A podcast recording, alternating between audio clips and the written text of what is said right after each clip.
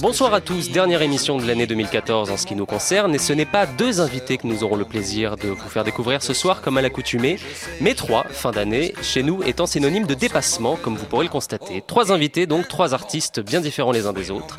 Le premier s'appelle François Garnier, sa musique est mélancolique mais aussi lumineuse, bien qu'elle évoque des épisodes sombres de notre histoire, nous le verrons. Le second s'appelle Xavier Cherrier, il est membre du groupe Chanson Plus Bifluoré.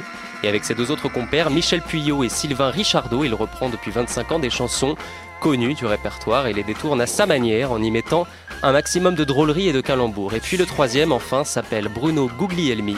Il vient de sortir un album empaillé, rempli de chansons qui ont du style, comme celle qu'il viendra nous jouer en fin d'émission, ce sera vers 22h15. Pour ne rien rater des moments qui viendront ponctuer l'émission de ce soir, ceux qui ont jalonné cette belle année aussi, nous vous préparons un joli best-of qui sera diffusé le 7 janvier et non pas le 3 comme à l'accoutumée. En attendant, on vous fait découvrir trois univers chansonniers qui sont la preuve, s'il en fallait une, que le secteur garde un très bel éclectisme. En attendant de voir ce que 2015 nous réserve, bienvenue à tous sur Radio Campus Paris. Hmm, Qu'est-ce que j'ai fait des paroles de cette satanée chanson? Je les ai oubliées, oui, je sais, je perds tout, mais ce que je veux pas, c'est qu'on se moque de moi. Oh, et ah, bon, oh.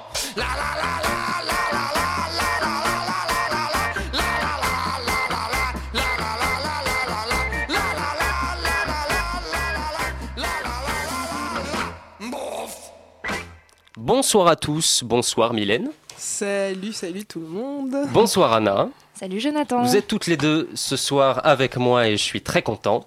Et on commence cette émission avec François Garnier. Bonsoir à vous. Bonsoir. Merci beaucoup d'être ici. On commence avec vous euh, cette émission avec votre album qui est sorti, si je ne dis pas de bêtises, mais vous allez voir que ça a du sens, le 10 novembre dernier, c'est-à-dire la veille de la célébration de l'armistice de 1918. Voilà. Et donc votre troisième, al- votre troisième album, pardon, De la boue sous le ciel, qui raconte et rend hommage aux combattants de la Première Guerre mondiale. Donc pour ce faire, vous êtes parti d'une démarche euh, qui, que moi je trouve intéressante, c'est-à-dire vous avez pris des textes, des textes qui existaient déjà, qui sont des poèmes en général laissés par ceux qui ont vécu ce conflit, et votre rôle a consisté à les interpréter, à les mettre en musique. C'est le deuxième album, si je ne me trompe pas également, qui parle de la Première Guerre mondiale, votre euh, deuxième album qui parle de cette guerre. Et alors, qu'est-ce qui vous fascine tant dans, ce, dans cette période, dans ce conflit? Est-ce que c'est le fait que ce soit un conflit qui ait touché euh, tout le monde, toutes les familles françaises et au-delà, toutes les familles en Europe? Ou alors, est-ce que on pourrait peut-être aussi vous poser la question est-ce que c'est un conflit qui a touché euh, votre, euh, votre famille, vos, vos ancêtres d'une manière, euh, d'une manière plus intime? Non, alors curieusement, je ne suis pas du tout intéressé à ce qu'avaient vécu mes arrière-grands-parents pendant la Première Guerre mondiale. Mais vous, vous savez un Même peu si je sais que comment ils l'ont vécu, Ouais. du moins. Non, en fait, euh, alors il y a deux choses. Déjà, j'habite dans l'Aisne, j'habite euh, près du chemin des Dames, Ouais, d'accord. qui était un lieu euh, ben, de, de combat, enfin un lieu, c'est- le, le lieu où s'est passé euh, malheureusement l'attaque, la sombre attaque du 16 avril 1917 euh, du général Nivelle. Hmm. Donc dans l'Aisne, en fait, il reste beaucoup de, de stigmates de la guerre. Mais euh, moi, ce qui m'intéresse vraiment euh, dans tout ça, c'est ce que les hommes ont laissé. Euh, vous avez dit que j'avais repris des textes euh, de soldats. Alors c'est vrai, en fait, en 2007, j'avais fait un premier album où je reprenais des chansons d'époque, euh, des poèmes d'un poète anarchiste qui s'appelait Eugène Bizot, que j'avais mis en musique aussi, qui parlait de, de ce- cette thématique. Et j'avais aussi repris des chansons euh, que les soldats chantaient euh, au front. Et là, la démarche est complètement différente parce que je suis allé chercher des poèmes. Alors j'insiste sur le fait que ce sont des poèmes parce que ces gens-là, avant de partir à la guerre en 1914, ils étaient poètes. Hmm. Euh, Les gens dont vous avez repris voilà. les textes étaient à la base poètes. Voilà, ce sont, ce sont des poètes qui se sont retrouvés soldats par la force des choses. Et euh, voilà, donc ça c'est ma démarche. Je voulais vraiment prendre le contenu euh, poétique de ces gens-là. On pourrait imaginer qu'ils se soient euh, révélés poètes durant le conflit. Oui, mais alors là, j'ai, avec les recherches que, que j'ai que j'ai faites, ces gens-là étaient poètes avant la guerre. Enfin, en tout cas, euh, écrivaient des choses. On citera leur nom tout à l'heure. Et euh, moi, ce qui m'intéressait vraiment, c'est de prendre donc ce contenu hein, qui, a été écrit pendant la, la, la- la Première Guerre mondiale et d'en faire des chansons euh, plus actuelles. Donc, euh, de, de donner une forme musicale un peu plus folk, Hmm. euh, ben, plus entre guillemets chanson française, nouvelle chanson française. Mais vous l'avez dit, vous, vous avez grandi dans l'Aisne. quand on grandit dans l'Aisne, on voit presque au quotidien les traces de la guerre. Oui. Matérielle, humaine. Donc pourquoi, pourquoi vous avez voulu vous approprier ce thème alors qu'on pourrait imaginer aussi que vous vous auriez voulu vous en séparer puisque c'est très présent quoi. En, fait, beaucoup, beaucoup, de gens de, de l'Aisne vivent euh, dans l'Aisne sans penser à la guerre. Hein. Euh, je dirais même qu'il n'y a pas beaucoup de monde qui pense à, ça. Et c'est curieux d'ailleurs que vous ayez ce livre de, de Louis Bartas. Oui, on s'est procuré un petit peu avant l'émission. C'est grâce à ce livre. On va en parler. Que, euh, en fait, sur mon premier disque en 2004, où j'avais écrit des chansons, j'avais écrit une chanson qui s'appelait 1916 et j'avais écrit cette chanson après avoir lu le, les carnets de guerre de Louis Bartas. Eh bien justement, on va en parler de ce livre, Les carnets de guerre de Louis Bartas. En fait, il faut expliquer un peu. Ce Louis Bartas, c'était un tonnelier, de, métier qui est parti euh, faire la guerre euh, à la trentaine et puis qui, allait, qui a beaucoup témoigné en fait de son expérience euh, dans les tranchées. Et un historien, euh, à la fin des années 70, a retrouvé ces, papiers. Ah, c'est Rémi Casals. Rémi Casals, et a décidé de les éditer. Il est parti voir euh, François Maspero, je crois, l'éditeur de l'époque, si je ne dis pas de bêtises. Et puis, ce livre est paru, et il a eu un succès assez euh, considérable, en tout cas pour un livre qui parle pendant 300 pages de la Première Guerre mondiale. Et ce que je vous propose immédiatement, c'est que Anna, qui est, qui est avec nous, nous lise un extrait, parce que j'aime bien parler des, des livres et avoir des extraits pour, pour s'y appuyer. Donc Anna, on, t'écoute pour un tout petit extrait du livre de Louis Bartas qui est donc à l'origine un peu de, tout ce dont on va parler. On t'écoute Anna. Troisième cahier. Massacre. 15 décembre 1914, 4 mai 1915. Pendant ce temps, on faisait courir les bruits les plus invraisemblables pour nous relever le moral. Les hindous, les farouches hindous rampaient au-devant de nous dans la plaine, leur fameux coutelas entre les dents. D'autre part, il y avait de grandes chances de nous trouver de ne trouver personne pour nous recevoir, car les territoriaux se baladaient chaque jour tranquillement à découvert, sans s'attirer un seul coup de fusil. La guerre était finie dans ce coin des Flandres. Bref, cette affaire était représentée simplement comme une paisible occupation des tranchées abandonnées. Quelle ruse grossière et misérable de la part de nos chefs, car on nous mentait indignement. La vérité était, je la tiens de la bouche de notre capitaine Udel, que nous étions réellement sacrifiés. Pendant trois jours, notre régiment devait procéder à une série d'attaques pour attirer les forces ennemies et masquer une attaque anglaise sur la Bassée et française Verrara. Lorsque d'attaque portait L'ordre d'attaque portait, pardon, l'ordre d'attaque portait, le, capitaine, le capitaine Udel me le mit le lendemain sous les yeux, qu'il fallait attaquer coûte que coûte, sans tenir compte des pertes. Les chefs d'unité responsables de l'exécution de cet ordre. Cet ordre barbare qui allait nous conduire à l'abattoir n'était pas signé. Il était anonyme, comme un simple note de service. Les scélérats qui en étaient les auteurs se doublaient de lâches. Ô patrie, que de crimes on a commis en ton nom. Soudain, on fait passer de mettre baïonnette au canon. Un frisson parcourut tout mon être. Moi dont le cœur trop sensible saigne et s'apitoie sur la moindre souffrance, moi qui ai si souvent détourné mon pied pour ne pas écraser une fourmi, une petite bestiole Je veux être jeté dans une lutte corps à corps, sauvage, sans merci contre des malheureuses victimes, comme moi, d'une incapable fatalité. Ah, c'était horrible. Je jetai un regard sur mes camarades. Ils semblaient ne pas comprendre ce qu'on attendait d'eux. Comme inconscients, ils étaient là, placides et tranquilles, comme des figurants attendant dans la coulisse leur, leur tour de rentrée en scène. Quant à nos deux instituteurs, l'un avait absorbé une forte dose d'alcool et paraissait concentrer toute son énergie à ne pas s'endormir. L'autre fumait cigarette sur cigarette, nerveusement, comme avec rage.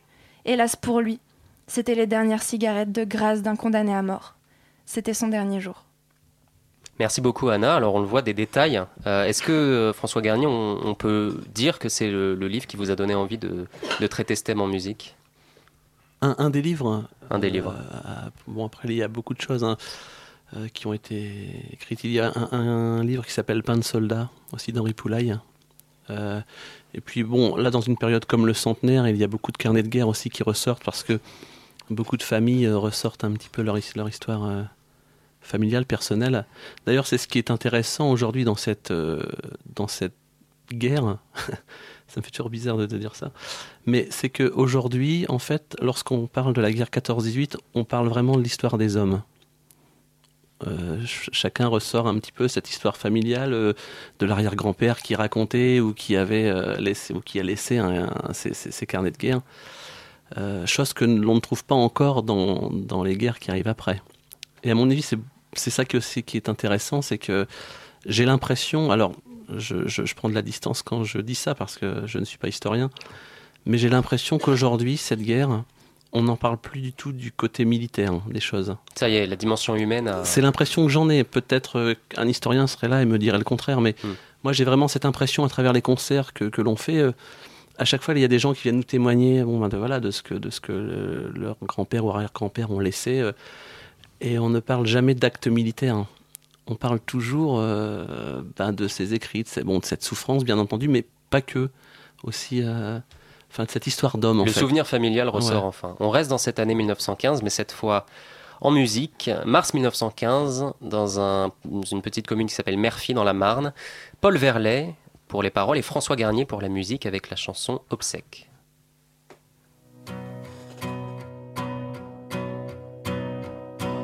C'est nous les bobos qui dégotent, les bouffes les gaz, les poussent la crotte, au trogne de braise et dans son soir.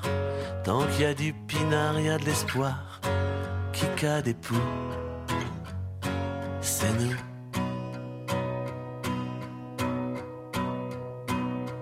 On a des grolles en porte cochère, un froc plein de pièces sur le derrière. On est des potes du populo, on est duxé, pas rigolo. Qui des poux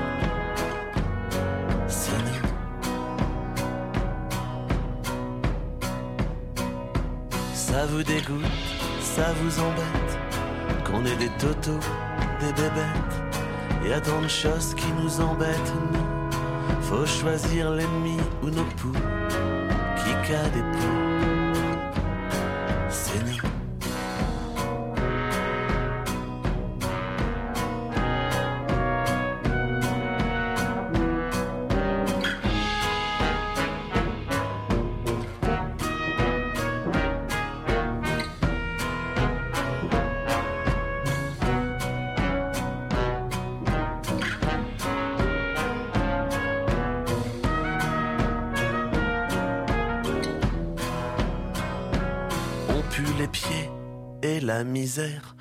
Fume sa grosse, on crache par terre.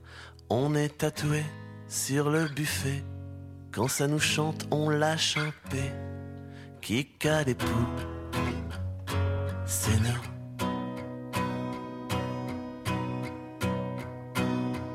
Et là, le grand blond qu'a l'air d'une gaufre, qu'a des manières qui débine j'offre, qu'un tutu sur son pétard fraise de crevet, fraise de vieillard, qui a des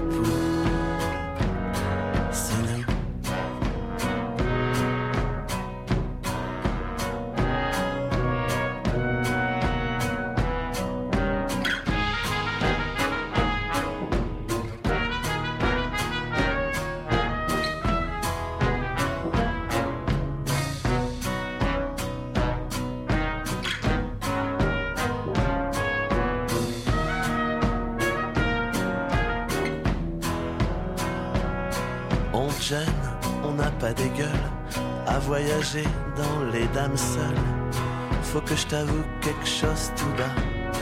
On a des poils ou t'en as pas. Qui a des poux, c'est nous. Qui a des poux, c'est nous. Mais à culpa, la chanson ne s'appelait pas Obsèque comme je l'ai annoncé en début de chanson, mais bien Qui a des poux? C'est une chanson de Paul Verlet, un auteur qui revient souvent dans l'album de François Garnier dont on parle ce soir. Paul Verlet, alors il fait partie de ces poètes à la base qui ont fait la guerre ensuite. Racontez-nous un peu, expliquez-nous qui c'était ce Paul Verlet. Alors Paul Verlet était un, auteur, donc il a été blessé euh, pendant la guerre plusieurs fois et décédé de ses blessures en 1923.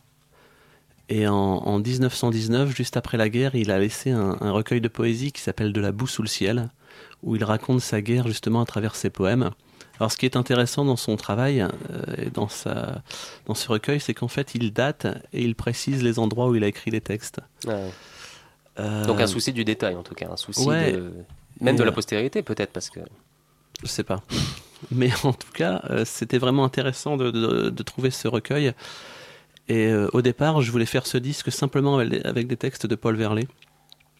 Suffisamment nombreux pour constituer un album à mon sens, oui, mais bon, après j'en ai découvert d'autres, euh, enfin d'autres auteurs, et puis euh, voilà, j'ai choisi de, mélanger un peu le travail.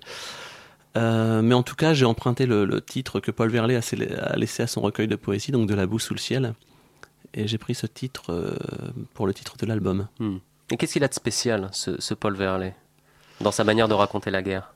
Moi, ce que j'aime dans cet auteur, c'est que il dit, il a une écriture très simple, donc très direct, très euh, très cru. Là, on a, entendu, on a, entendu, une chanson sur euh, les saletés ouais, ouais, ouais. de la guerre, des tranchées. Et à la fois, je trouvais qu'il y avait une musicalité dans son écriture parce que c'était très facile à mettre en musique. enfin, C'est bien rythmé. Oui, oui, complètement. Il enfin, il y a une musique dans son écriture. en tout cas, pour moi, ça a été une rencontre. Et j'ai découvert cet auteur donc en 2007 lorsque j'ai fait le premier disque euh, Une vie de bonhomme sur la Première Guerre mondiale, avec un texte qui s'appelle Le Testament du fantassin, qui se trouve aussi dans l'anthologie des poètes morts à la guerre. Quand vous vous appeliez encore euh, Tichot, On, y reviendra. Anna. Euh, quand vous vous êtes, enfin vous vous êtes complètement imprégné de nombreux auteurs et de nombreux poètes, est-ce que vous en êtes venu à écrire vos propres textes au sujet de la guerre, du coup, au sujet de l'impact qu'elle a sur nous aujourd'hui, ou au sujet de ses auteurs ou... Alors, mon, premier travail sur la Première Guerre mondiale, comme je vous le disais, j'ai écrit un texte en 2002 qui s'appelle 1916, donc qui était sur un album euh, qui s'appelle Approcher, où je m'appelais encore euh, Tichot. et, par rapport à cette chanson, euh, j'avais été contacté pour faire la musique d'un DVD qui traitait sur la Première Guerre mondiale, sur le parcours d'un soldat. Et ensuite, j'en suis venu à faire un album en 2007 et, celui-ci. Euh, mais non, aujourd'hui, j'ai plus du tout envie d'écrire sur le sujet parce que j'ai découvert euh, énormément d'auteurs qui, qui en parlent suffisamment bien. Euh, en plus, dans cette démarche, j'ai vraiment envie de, les ressusciter, de les faire réexister aujourd'hui à travers un nouveau style de chanson. Enfin, un nouveau style de chanson par rapport à, à l'époque où ils ont écrit les textes, bien sûr. J'ai pas réinventé la chanson. Euh, mais non, je ne me sens pas euh, capable d'écrire à nouveau sur le, thème de la Première Guerre mondiale. Autre question par euh, Mylène. Oui, moi je, me, je, voulais vous demander comment vous en êtes venu à choisir ces poètes-là? Choisir ces textes-là, comment vous êtes tombé dessus euh, donc je, ben j'ai trouvé des, j'ai cherché des, des, recueils de poésie, de poésie euh, sur internet. c'est une, une, recherche. Ouais, c'est une recherche donc euh, ou dans des ou dans des, des, villages du livre, enfin où je trouve des, bouquins d'occasion. Donc, mais les, les poèmes que j'ai choisis, je les ai trouvés dans l'anthologie donc l'anthologie des poètes morts à la guerre, le recueil de Paul Verlet. et après, donc, il y a le recueil de Dieudonné Grancier, et puis voilà, je, dois avoir cinq ou six recueils de poésie. Donc ces poèmes avaient déjà fait l'objet d'une première édition Complètement. Tous les poèmes. C'était pas des, poèmes qui traînaient dans des non, Non, non. Tous, tous les poèmes que j'ai repris ont été édités. Et il y a juste un seul poème. Euh, ça, veut pas, ça veut pas dire qu'ils sont connus. ouais, d'ailleurs, j'ai pas l'impression qu'ils soient connus. Bah non, je ne pense pas non plus. Et il y a juste un texte qui s'appelle L'Ogresse qui, qui m'a été euh, envoyé par un historien qui s'appelle Denis Roland, qui travaille sur le, la Première Guerre mondiale. Et euh, voilà, lui, il avait, euh, il avait ce texte qu'il avait dans un recueil de, de Jeanne Godet, donc euh, un soldat du, du 9e Zouave. Et c'est le, le texte en fait qu'on m'a transmis que j'ai pas trouvé moi-même. Et puis il y a aussi cette chanson, la chanson de Craon. Oui, la chanson de Craon, bien sûr. Euh, on l'écoutera, hein, forcément, c'est obligatoire, on l'écoutera en fin de, en fin d'émission vers 21h45. Pour revenir sur Paul Verlet, on disait qu'il avait un, style très cru comme celui qu'on vient d'entendre. Euh, il y a aussi quelqueis des envolées lyriques, hein, Mais, mais, quand même, le souci, c'est de mettre en vers euh, tout ce qu'il y a de plus cru et matériel. Bah oui, et, ce, qui ce qui est surprenant, en tout cas moi, ce qui me surprend encore, c'est de me dire mais comment on peut, on peut écrire euh, de telles choses dans des conditions aussi tragiques? Alors bien sûr, on sait, on sait aujourd'hui euh, que, que, que, les soldats passaient pas leur vie euh, à la guerre. Hein, il y avait énormément de temps d'attente où ils étaient en, zone de repos. Mais quand même, enfin, à mon avis, c'est complètement, enfin, c'est inimaginable de, penser que ces gens-là ont pu s'éloigner de la peur, hein, de la souffrance qui était quand même leur quotidien et puis de voir toutes ces atrocités qui, qui, régnaient autour d'eux. Euh. Peut-être que c'était le seul moyen justement de, conjurer cette peur. Peut-être. Alors on cite les, autres, euh, les autres poètes qui sont contenus dans votre album De la boue sous le ciel. Joseph Kahn, Eugène Godet, Jacques Lavoine, Dieudonné euh, Grancier. et Eugène Capdeville. Donc c'est tous des, des, gens qui ont, qui ont fait... la guerre. Et puis il y a aussi des femmes. Mhm. alors Claire Virin, Cécile Perrin, et la plus connue des trois, c'est Marie-Louise Dromard, euh, connu pour avoir euh, présidé la Croix-Rouge à l'époque de la guerre. Racontez-nous ça. Bah, en, fait, ces, femmes-là, je les ai découvertes après euh, avoir découvert leur texte. je les ai pas choisies par, par rapport à ce qu'elles avaient vécu ou ce qu'elles avaient été ou est-ce qu'elles sont devenues. J'ai surtout découvert leur texte et après j'ai découvert qui elles étaient. Et j'ai envie qu'on s'écoute obsèque Anna, avant. Sans savoir que c'était des femmes Si, si, je savais que c'était des femmes parce que j'avais retrouvé leurs textes datés euh, dans des, anthologies de la Première Guerre mondiale, enfin de la poésie de la Première Guerre mondiale. Et euh, les textes me plaisaient et, à partir de là, j'ai cherché euh, à voir qui elles étaient. Et donc j'ai envie, je disais, qu'on s'écoute une, chanson qui s'intitule Obsec, oh, pardon, chantée par Caroline Varlet. Une femme aussi, du coup. Mm. Caroline Varlet, votre accordéoniste. Qui est la chanteuse d'un groupe qui s'appelle La Mordue. Très bien. Donc euh, voilà. On ira voir. Est-ce que vous pouvez nous parler de, cette chanson juste avant qu'on l'écoute? La chanson Obsèque. Euh, vous parlez euh, de, du travail que j'ai fait dessus, du texte Du texte plutôt. Alors, ça, ça, moi, ce que j'aime dans ce texte, c'est cette façon que, que, cette femme a de dire qu'en fait, elle accompagne avant tout un être humain vers la mort, qu'il soit ennemi ou pas. Et ça, je trouve cette démarche vraiment intéressante euh, euh, pendant une période de conflit où, à mon avis, c'est quand même assez difficile de faire abstraction de ça et de se dire que voilà, euh, j'accompagne cet Allemand hmm. jusqu'au bout, mais avant tout, j'accompagne un homme. Donc le prétendu ennemi.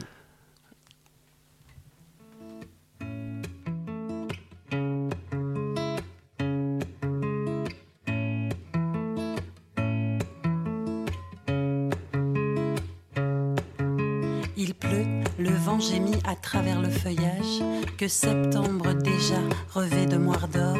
Des soldats prisonniers portent l'officier mort vers le lugubre atterrissage.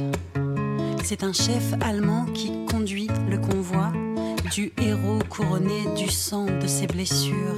Il pleut, le vent sanglote à travers les ramures où le chant des oiseaux décroît.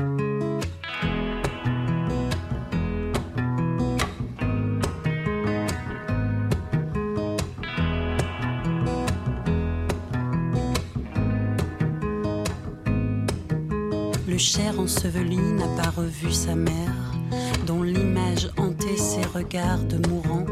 Il est tombé chez nous et pour nous en s'offrant comme holocauste à notre terre. Je l'ai soigné parmi les horreurs du combat, alors que mon hameau s'écroulait dans les flammes. Pour que la France prie en pitié nos deux âmes, j'ai baisé le front du soldat.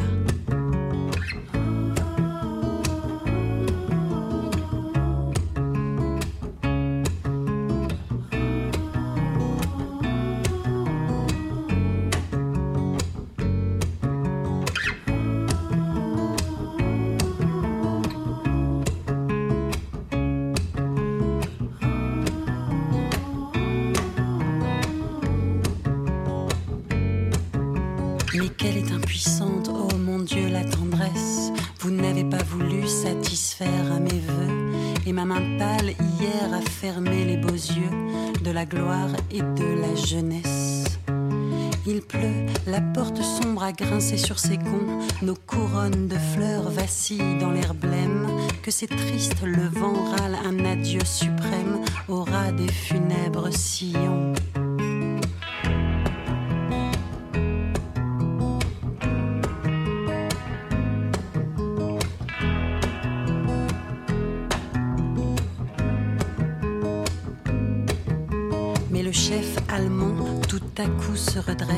Il ordonne qu'on rende aux défunts les honneurs, et la salve prussienne éclate dans nos cœurs, qu'elle fait saigner de détresse.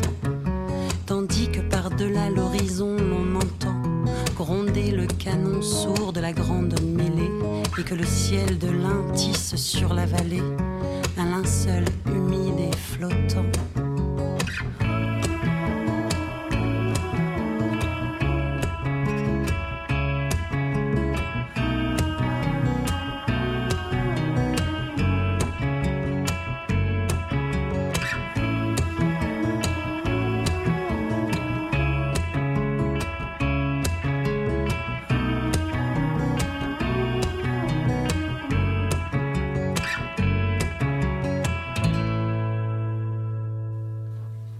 Vous êtes bien sur Radio Campus Paris, c'est l'émission Haut et un bon et on vient de s'écouter la chanson Obsèque de l'album De la boue sous le ciel. On y va, chauffe là. C'est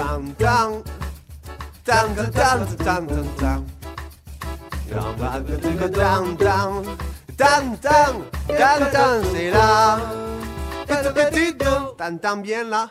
Et une chanson qui a interpellé Anna, justement. Oui, cette chanson, c'est euh, musicalement, au niveau des instrumentales, une une balade. Et il y a euh, cette chanteuse qui parle, en fait, qui, je vais pas dire slam, mais presque. C'est un choix justifié. C'était un, euh, un choix artistique pour équilibrer aussi l'univers de l'album. Euh, Par rapport au texte, je veux dire, y a, vous avez senti que ce texte devait être parlé plus que chanté? Bah, Déjà, je voulais vraiment que ce texte soit dit par Caroline, parce que je pense qu'il avait beaucoup de sens dit par une femme. Alors que moi, j'ai chanté des chansons, enfin des textes qui ont été écrits par d'autres femmes. Mais celui-là, je, voyais vraiment euh, Caroline le, dire. Et puis euh, après, non, ce choix de, parler, euh, c'est plus un équilibre artistique dans l'album. Pour amener vraiment autre chose. Moi, il y a quelque chose qui m'interpelle beaucoup dans, dans l'album, c'est euh, la musique en tant que telle. On s'en est pas forcément rendu compte dans les, dans les chansons qu'on a écoutées, mais on s'en rendra compte avec la, la dernière chanson qu'on va, qu'on va diffuser. Et notamment la présence de ce quatuor à cuivre, un quatuor qui s'appelle... Euh, et le Evolutive Brass. C'est ça. Vous, vous, les avez rencontrés comment, ces, ces quatre garçons? Euh, bah en fait, j'ai pris des cours de tuba avec François Tuillier, qui est le, le tubiste. D'accord. Et euh, donc, euh, lui euh, joue dans ce, ce quatuor de, de, cuivre. Et c'est vrai que c'est un quatuor de, bah de, d'un certain niveau, puisqu'il y a des musiciens de l'Opéra de Paris et de Radio France dedans. Et c'était une chance de pouvoir les avoir sur le disque, parce que bon. Enfin voilà, c'était une chance de jouer avec des gens comme ça. En fait, c'est curieux parce qu'à première vue, ça, ça ressemble au, à la couleur militaire un peu de, l'époque, parce que musique militaire égale euh, fanfare égale cuivre. Mais les arrangements font que, en fait, les, cuivres rendent euh, quelque chose de très lumineux et de très ouvert. C'est le contrebassiste Rémi Gadret qui a fait les arrangements de, cuivre. Et aussi la particularité de, ce quatuor, c'est qu'ils ont un son très très doux. Et euh, je trouve que ça convenait vraiment bien à la douceur que, que je voulais mettre dans la musique de ce disque. Justement, cette douceur et cette tendresse, pour contrebalancer euh, avec toute cette tragédie euh, laissée par, par ces mots de, ces hommes. Mais vous avez gardé votre guitare pour un, son euh, plus folk oui, et puis déjà parce que je, je, travaille comme ça, je, je compose les chansons guitare-voix, et je me dis que si ça fonctionne guitare-voix, ça fonctionnera bien avec le reste. Il y a quelque chose de d'étonnant, c'est quand on lit vos interviews, à un moment donné, j'ai vu que vous avez respecté les poèmes euh, que vous chantez au mot près, sauf à un moment. Oui. Vous avez décidé de, supprimer le mot Bosch oui. d'un poème. De, la chanson, de, la version de la chanson de Craven. Alors, c'est drôle parce que ce, mot, c'est vrai qu'il est. Bon, maintenant, il passe mal, mais il est quand même révélateur d'une époque. Il est. Mais vous, vous avez décidé de vous en. de le délaisser parce qu'il est, il est trop chargé, il est trop. Oui, je trouve, euh, je trouve que c'est un mot violent. Je trouve que c'est un mot que, qui, n'a plus lieu d'être. Euh, et je me voyais pas chanter le, mot Bosch. Hmm. On peut comprendre que ça soit difficile à assumer. non, mais je. Euh, c'est vrai que c'est le mot, c'est le seul mot que, j'ai changé. Ça passe pas. Ça montre que vous vous réappropriez quand même les textes. Alors cette chanson, justement la chanson de Craon. Mais alors ce qui est intéressant dans cette chanson, ah c'est la chanson de Craon. Ouais, c'est la chanson de Craon. En fait, j'ai remplacé les Boches par l'ennemi. mais après, ce qui est intéressant dans cette chanson, c'est que cette chanson, elle n'a pas arrêté d'évoluer. D'ailleurs, il y a un, superbe livre qui vient de sortir d'un autre historien du, département qui, s'appelle Guy Marival, qui vient d'écrire un bouquin dédié à la chanson de Craon et qui nous montre bien que bon déjà c'est une chanson vous savez c'était un c'était un titre de 1911 qui s'appelait Bonsoir Mamour euh, composé par Adelmar Sablon sur lesquels les soldats ont changé les, les paroles ils l'ont fait mhm. sur beaucoup d'autres euh, chansons aussi mhm. et euh, donc cette chanson a évolué entre 1915 et la fin de la guerre et les premières traces de cette chanson datent de septembre 1915 mais c'était pas du tout Craon c'est à Lorette sur le plateau après, au cours de la guerre, on la retrouve aussi à Verdun. C'est à Verdun, au fort de Vaux, et après, on, la retrouve à Craonne, euh, donc également encore sur le plateau. Et euh, donc, elle n'a pas arrêté d'évoluer cette, cette version. Et d'ailleurs, une petite parenthèse, c'est que la chanson de Craonne n'a rien à voir avec euh, les mutineries ou les grèves de tranchées pendant l'attaque de 1917. Elle a été écrite dans son intégralité dès 1915. Mais est-ce que le fait de supprimer le mot Bosch, c'est pas, c'est pas vous, vous transcrivez un peu d'une autre façon ce que les soldats auraient voulu dire Puisque mettre remplacer Bosch par ennemi. En fait, euh, euh, j'ai voulu remplacer le, mot Bosch parce que euh, j'ai 45 ans. Et puis, j'ai connu mes grands-parents qui avaient fait la Seconde Guerre mondiale. Et quand mes grands-parents parlaient des Allemands, ils en parlaient encore des fois comme des Boches. Euh, et dans ce mot, en tout cas dans la façon d'en parler, moi je ressentais une certaine violence et encore une, haine de la guerre. Euh, et c'est peut-être pour ça que j'ai voulu changer ce mot. Peut-être parce que c'est peut-être très personnel. Mais euh, j'avais encore ce souvenir des, bah, des gens qui avaient vécu, ces conflits. et je, je, me, sentais pas le porter. Vous dites aussi que vous, avez du mal à, voir la dimension héroïque des personnes qui ont fait euh, cette guerre. Or, pour moi, le fait d'avoir laissé ces poèmes euh, qui deviendront plus tard des chansons, pour moi, c'est un acte euh, un peu héroïque. Quand, je dis que, quand je dis que je ne vois pas la forme héroïque, c'est parce que j'ai du mal à généraliser les choses. En fait, lorsque vous savez, il y a plusieurs écoles au niveau de la guerre 14-18. Alors, je ne vais pas rentrer dans les détails parce que, comme je le disais tout à l'heure, je ne suis pas historien. Mais il y a des écoles de pensée qui se disent bon que voilà tous les soldats voulaient euh, combattre et partaient baïonnette au canon et attaquer tout voilà et ils étaient tous volontaires. Et il y a d'autres écoles qui disent que ben non en fait personne voulait vraiment y aller, on les poussait. Euh, moi je dis simplement que j'ai du mal à imaginer qu'on puisse généraliser tout ça. Je pense qu'il y avait des paramètres humains qui étaient là que peut-être que quelqu'un qui partait euh, en voulant faire la guerre, euh, à force de voir ce qu'il se passait autour, n'avait plus trop envie de la faire, et peut-être quelqu'un qui partait sans vouloir se battre devenait euh, un guerrier à force de voir ses, amis ou ses, proches tomber. Mais en fait, moi, ce que j'ai du mal à imaginer, c'est de voir un héros partir baïonnette au canon à l'attaque, parce que même si on est un siècle de cet événement, de, cette tragédie, euh, on sait bien que c'était hyper compliqué. nous, on, l'a vu avec l'extrait de Louis Bartas. Hein. Ouais, et encore aujourd'hui, on n'a que les mots, mais enfin, il faut quand même imaginer les, conditions sanitaires, les odeurs, euh, le froid, enfin, tout ce qu'on tout ce qu'on peut imaginer et qu'on percevra jamais. Euh, et c'est ça, je dis simplement que j'ai du mal à voir cette dimension héroïque. ben voilà, quelqu'un qui passe outre tout ça, outre la fatigue. Alors j'imagine que dans le lot, il devait y avoir des gens, je sais peut-être, mais je ne peux pas voir un héros. De toute façon, moi, je ne peux pas imaginer euh, un héros à travers la guerre. Une toute petite parenthèse sur euh, votre carrière. Euh, on le disait, vous aviez un surnom avant Ticho. Et là, c'est le premier album, je crois, où vous, utilisez votre vrai nom. Est-ce que, est que du coup, c'est un peu une sorte de premier album? Oui. non, c'est marrant, c'est marrant parce que c'est exactement ça. En fait, j'ai fait trois albums sous le nom de, de Ticho donc je suis aussi guitariste d'un groupe qui s'appelle La Mordue. Et là, c'est la première fois, enfin, j'ai le sentiment de faire mon premier album là, sous mon propre nom. Et on va s'écouter donc la fameuse chanson de Craon, alors qui est très joliment euh, arrangée par le quatuor de cuivre. Non, alors arrangée par euh, Rémi Gadret, le ah contrebassiste, et, interprétée interprété, par, pardon, par Evolutive Brass. Voilà, Evolutive Brass, le, quatuor de cuivre dont on parlait et ça fait partie des raisons pour lesquelles j'ai décidé de la rediffuser parce que je l'avais déjà diffusée euh, dans le cadre d'une première émission sur la Première Guerre mondiale, mais l'arrangement vaut le détour, vous allez voir, la chanson de Craon donc, chantée par François Garnier.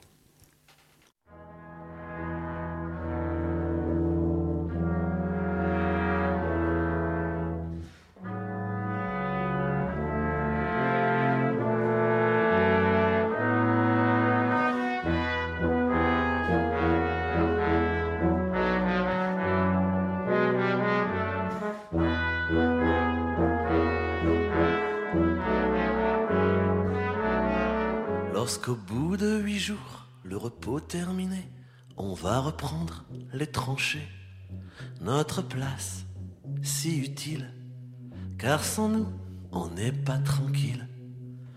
Mais donc maintenant qu'on en a assez, personne ne veut plus marcher. Et le cœur bien gros et dans un sanglot, on se dit adieu le repos. Même sans tambour, même sans trompette, nous partons hélas en baissant la tête. Adieu la vie, adieu l'amour, adieu toutes les femmes. C'est pas fini, c'est pour toujours de cette guerre infâme. C'est à Craon, sur le plateau, qu'on doit laisser sa peau. Car nous sommes tous condamnés nous sommes les sacrifiés. Nous voilà repartis, tous le sac au dos, on peut dire adieu le repos. Car pour nous, la vie est dure, c'est terrible, je vous l'assure. À peine là-haut, on se fera descendre sans même pouvoir se défendre.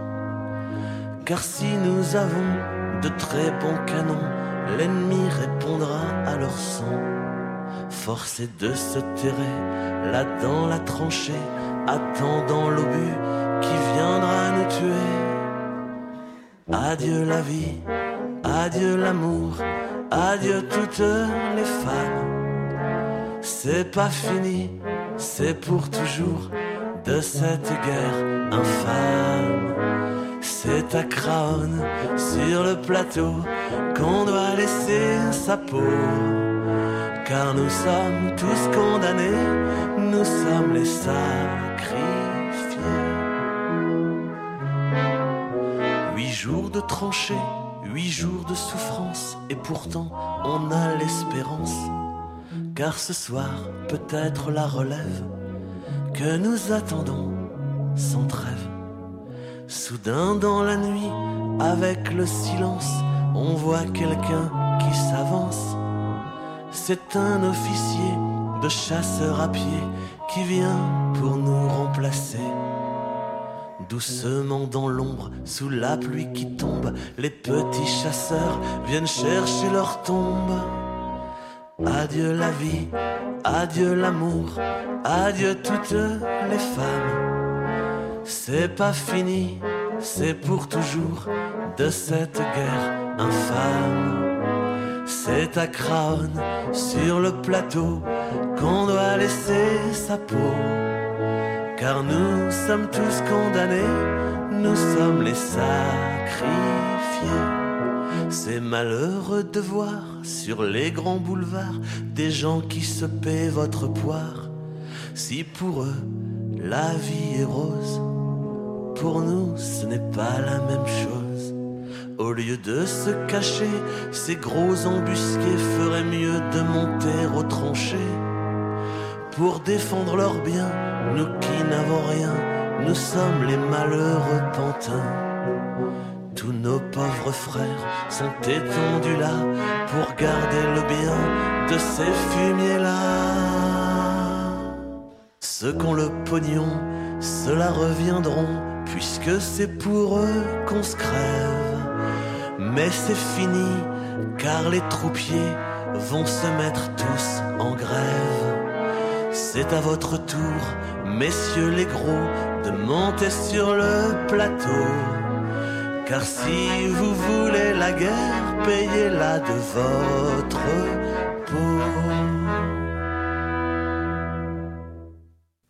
Cette chanson qui peut paraître assez euh, répétitive, justement là, euh, revêt une autre dimension parce qu'il se passe toujours quelque chose à chaque euh, couplet avec l'interprétation du quatuor, du quatuor à cuivre et c'est ça que j'aime beaucoup justement dans cette interprétation. Anna, tu voulais placer quelque chose? Je, je, le sais, sur la chanson de Crown. non, c'était assez perturbant en fait parce que vous avez un ton si léger sur cette chanson. Elle est si légère alors qu'elle est en fait si, si lourde en réalité. Mais c'est comme le, la plus, le, le, reste du disque, en fait, les textes sont très lourds. Ouais. Et euh, j'ai vraiment voulu amener une légèreté euh, pour équilibrer. Euh. Ouais. Oui, pour pas que ça soit trop plombant, on, peut le dire, on peut le dire comme ça. Non, je voulais vraiment voilà, véhiculer ces textes d'une autre façon mais ça n'enlève pas euh, le contenu du texte. Mm. Est-ce que cette chanson de Crown, elle vous, elle vous, elle vous évoque des, sentiments euh, sans cesse euh, différents à chaque fois que vous, la lisez ou l'écoutez? Non. Alors moi j'habite à côté de, de Crown, du village. Ouais. mais non, enfin, non, ça me... Bah alors c'est mon cas alors. Vous, à chaque fois, que je l'écoute, je la redécouvre un peu. D'accord. Là, on l'a découverte en. Et là, justement, je l'ai découverte sous une autre, sous une autre dimension. On va aborder les infos pratiques avant de nous quitter, François Garnier. Donc vous serez en tournée euh, en décembre, donc euh, ça ne nous concerne pas directement, mais à Vic-sur-Seine, à Vic-sur-Rennes, pardon, euh, dans l'Aisne, en, France évidemment. Et puis le 17 janvier à l'entrepôt à Paris. Suivi. Et le 5 décembre, à bah, vendredi à Vitry, Vitry-sur-Seine. Et suivi ensuite d'une petite tournée au théâtre de l'Essaillon, dans le 3e arrondissement à Paris le 18 janvier, le 8 février, le 15 mars et le 15 avril. Et le 12 avril. Et le 12 avril. Et vous avez fait aussi une, tournée l'année dernière euh, qui a le mérite d'être évoquée. Vous, avez, vous êtes parti chanter dans plein d'endroits euh, improbables euh, des, lieux touchés par la guerre. On a fait 14 dates dans l'Aisne qui s'appelaient 14 dimanches au chemin des dames. Et entre le, entre le 1er juin et le 31 août, on a joué donc dans 14 endroits qui se trouvent sur le chemin des Dames, comme les ruines de l'abbaye de Vauclair ou, ou la chapelle de Courtecon, qui est un village complètement détruit, ou la ferme d'Urtebis, qui se trouve sur le chemin des Dames, qui était un lieu aussi, un, haut lieu de la Première Guerre mondiale, et à Craonne aussi. Merci beaucoup François Garnier. Merci à vous. Et bonne suite dans votre tournée, et bravo pour cet album.